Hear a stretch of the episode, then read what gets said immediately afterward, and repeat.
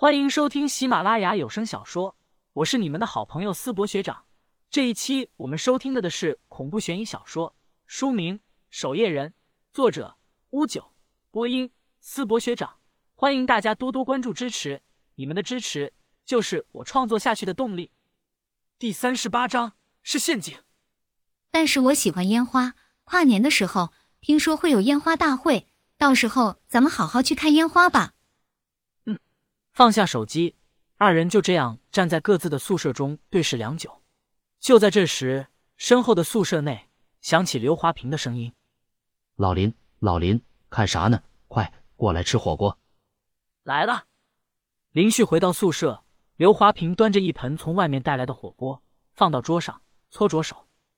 和尚，搭把手，把这些肉先放进去。荷叶也从床上坐了起来，笑着问道：“老刘，发财了？怎么想着请咱们吃火锅？心情好，吃不吃？赶紧过来搭把手。”几人围坐在了宿舍中的木桌前。还有酒呢。林旭看了一眼木桌旁的一箱酒，笑着问道：“邓世杰黑着脸说道。”老刘，这又是肉又是酒的。刘华平白了他一眼，在这装什么正经和尚？不想吃，赶紧回去床上睡觉。没没没，我的意思是真爽。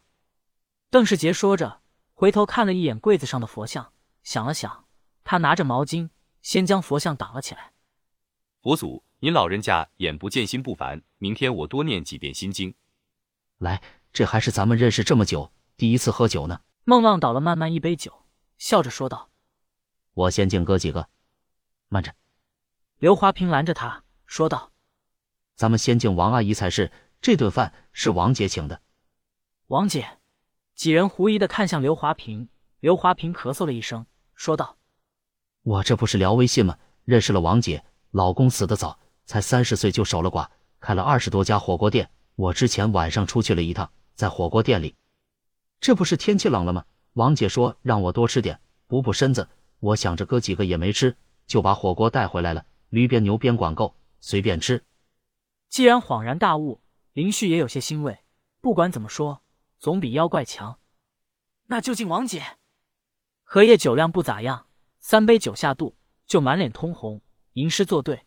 不过所做的诗词都较为下作，登不上大雅之堂。刘华平可敬的吃着牛鞭、驴鞭等大补之物。期间，宿管老师也上来查看过情况。宿管老师四十余岁，刚到就被林旭等人拉着一起喝了几杯酒，吃了几口菜，也就不再多说什么。次日，林旭渐渐睡醒。昨天晚上，林旭倒是少有的放松，没有去想什么守夜人、妖魔鬼怪、杀手、怨念，很是轻松惬意。一大早，他的手机铃声就响了起来，是安潇潇打来的。喂，安姑娘，怎么了？林旭揉了揉太阳穴，昨天的酒劲还没彻底过去。快点起床了，我在你们宿舍楼下，一起去吃早餐。再晚就要上课，来不及吃早餐了。我不饿。林旭下意识的说道：“你去吃吧。”那我在宿管老师这里放一些零食，你等会下来的时候记得吃。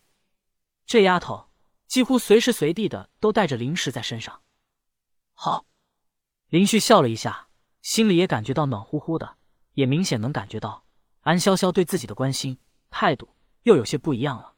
但自己又何尝不是这样？起来了，起来了，太阳都要晒屁股了。林旭看了一眼，昨天大家都喝的不少。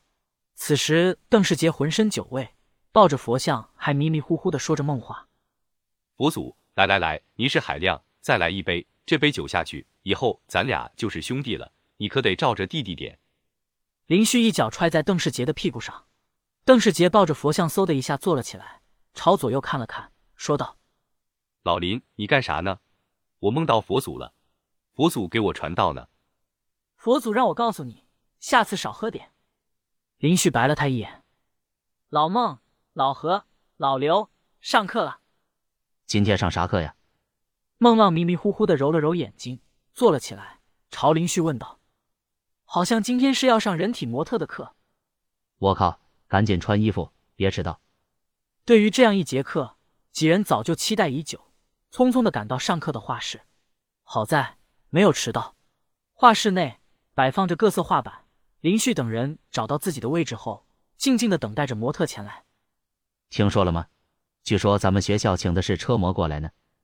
刘华平低声对林旭说道：“听说身高一米八，腿是 S 一，这样会不会不太好？”林旭微微皱眉，想起了安潇潇，心里竟是有了一丝愧疚。不过转念一想，自己这是为了艺术啊！终于，模特出现了，一个一米八的壮汉，浑身肌肉，显然他早就习惯了这份工作，还笑呵呵的给老师打着招呼。刘华平瞪大双眼，不敢置信：“好大！”快有我昨天吃的驴鞭那么大了，哪有那么夸张？我看也就一半长。邓世杰认真的说道。上课的激情瞬间褪去，几人按部就班的认真上课。守夜人上岗总部的审讯室内，船夫已经鲜血淋漓，郑平站在他的面前，各种各样的酷刑都对他用了一遍。这家伙的精神也已经处于崩溃的边缘。郑平拿着茶杯喝了一口茶水，说道。你始终是要死的，何必临死前受这个苦？船夫目光阴冷，说道：“该说的我已经都说了，那就说点不该说的。”郑平平静的说道：“你叫黄正新对吧？有妻儿子女居住在国外，你不敢说，是因为一旦说出来，他们就会没命。”黄正兴微微咬牙。郑平继续说道：“很可惜，你被我们活捉的消息泄露后。”黑蛇组织已经对你的儿女动手了。说完，他拿出几张照片丢了过去，上面竟是黄正兴妻儿子女惨死的照片。黄正兴脸色惨白，心里的最后一道防线也崩溃了。我说，黄正兴捏紧拳头，深吸了一口气，道：“黑蛇对付林旭，派遣杀手，只是吸引你们的注意力，让你们认为黑蛇专注在林旭身上。四，他们正在秘密布置大量人手进入上岗室。”他们要展开清洗计划。听完这些计划，郑平脸色大变，不顾黄正新的反应，匆忙逃出审讯室，大吼：“快通知邓老大他们，快逃！那个怨念怪物是陷阱。”